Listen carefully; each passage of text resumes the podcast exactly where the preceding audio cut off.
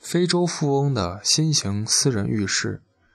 多年以前，非洲有一位富翁精心修建了一座新型私人浴室。当时，非洲唯一有冷热水管的浴室，这可是分开的哦。第一个受邀享用这个浴室的人，是一位来非洲观光的英国太太。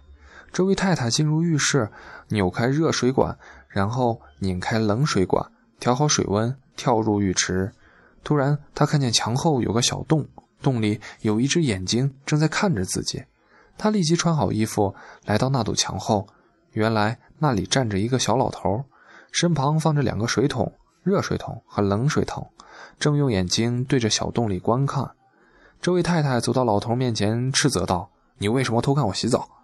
老头回头看来，很礼貌地做出解释。对不起，太太，主人要我负责向这两根管子里倒冷水、热水。如果我不用眼睛看着你，我怎么知道你要扭到哪根水管里呢？